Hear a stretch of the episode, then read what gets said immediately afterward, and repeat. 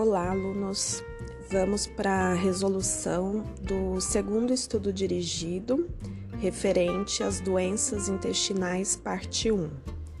Primeira questão: O que é constipação? Cite algumas de suas causas e tratamentos. Então, constipação é quando o indivíduo tem dificuldade né, para evacuar, então ele fica mais de três dias sem conseguir evacuar sendo que as fezes têm características de serem bem fragmentadas e secas e duras. É, causas da constipação pode estar ligada a doenças que prejudicam a motilidade intestinal ou também ao estilo de vida, como dietas pobres em fibras, é, pouco consumo de água, é, falta de atividade física, isso tudo pode desencadear a constipação. Tratamento. Tratamento é fazer uma dieta balanceada é, com fibras dos dois tipos, solúveis e insolúveis, lembrando que a maior parte tem que ser na forma de insolúvel. Além disso, orientar o paciente a tomar bastante água e fazer atividade física. Os medicamentos são prescritos pelos médicos, lembrando que o uso de óleo mineral pode levar à deficiência de vitaminas lipossolúveis, então a gente não recomenda. Segunda questão, para diferenciar os tipos de diarreia e dar um exemplo de cada uma delas. Então, o primeiro tipo é a diarreia osmótica, que é causada pela presença no lume intestinal de solutos que são osmoticamente ativos. Então, isso ocorre principalmente quando um alimento não é bem digerido. Então, um exemplo é intolerância à lactose, onde a lactose não é bem digerida.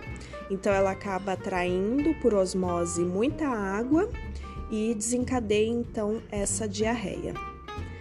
Temos a diarreia secretória, que é causada principalmente por toxinas bacterianas. Essas toxinas elas invadem o nosso epitélio intestinal e as células é, sofrem alterações e passam a secretar muita água e eletrólitos. É uma diarreia muito intensa, muito volumosa. É, um grande exemplo dessa diarreia é a cólera, né, causada pelo vibrio cólera e pode até mesmo matar principalmente crianças.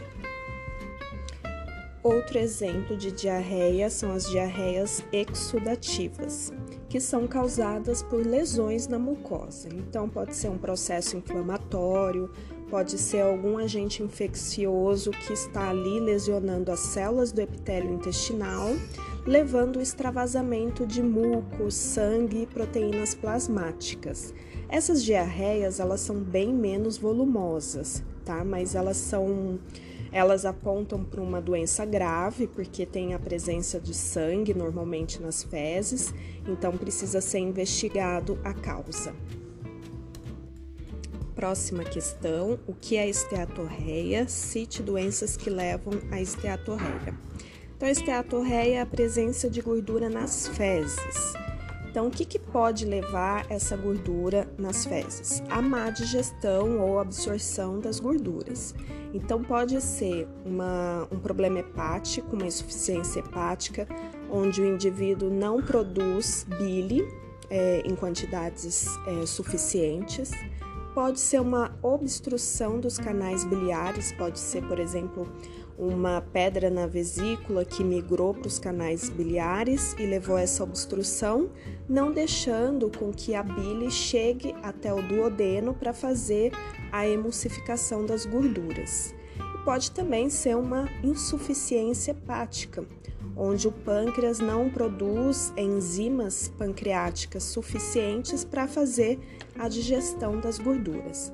Então, quando não há a emulsificação das gorduras e a digestão das gorduras, a gente não vai ter uma absorção completa. Então, as gorduras acabam saindo nas fezes. próxima questão é sobre a doença celíaca.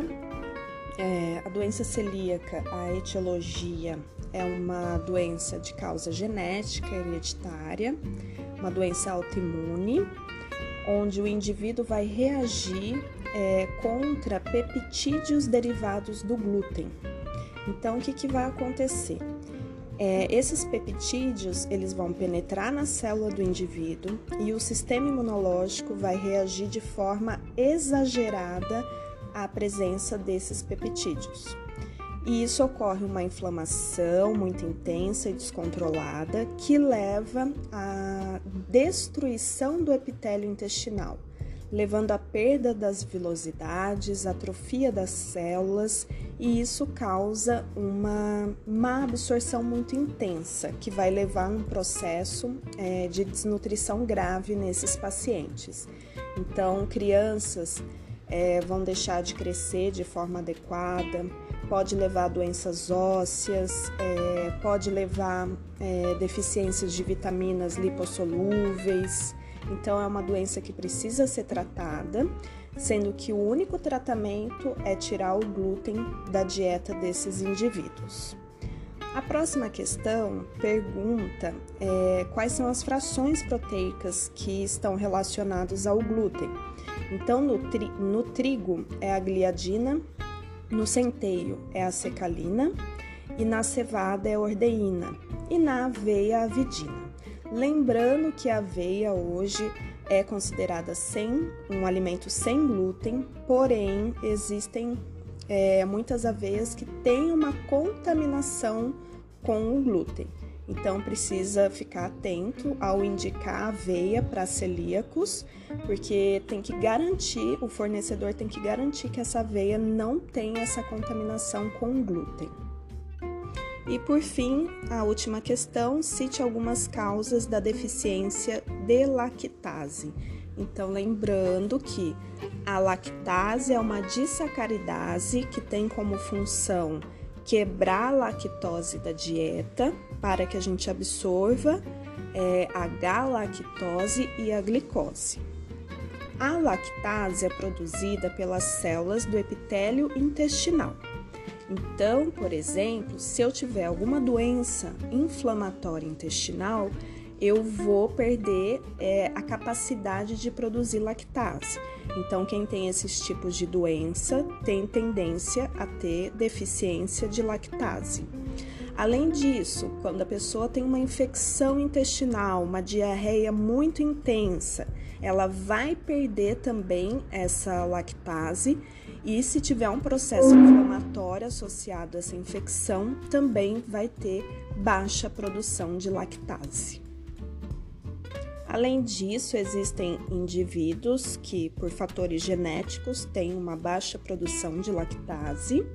E uma outra causa de deficiência de lactase é o desuso do trato gastrointestinal. Então, indivíduos que ficam muito tempo em terapia, de nutrição parenteral total, é, esse tempo em que o trato gastrointestinal ficou em desuso pode levar a uma atrofia do epitélio intestinal.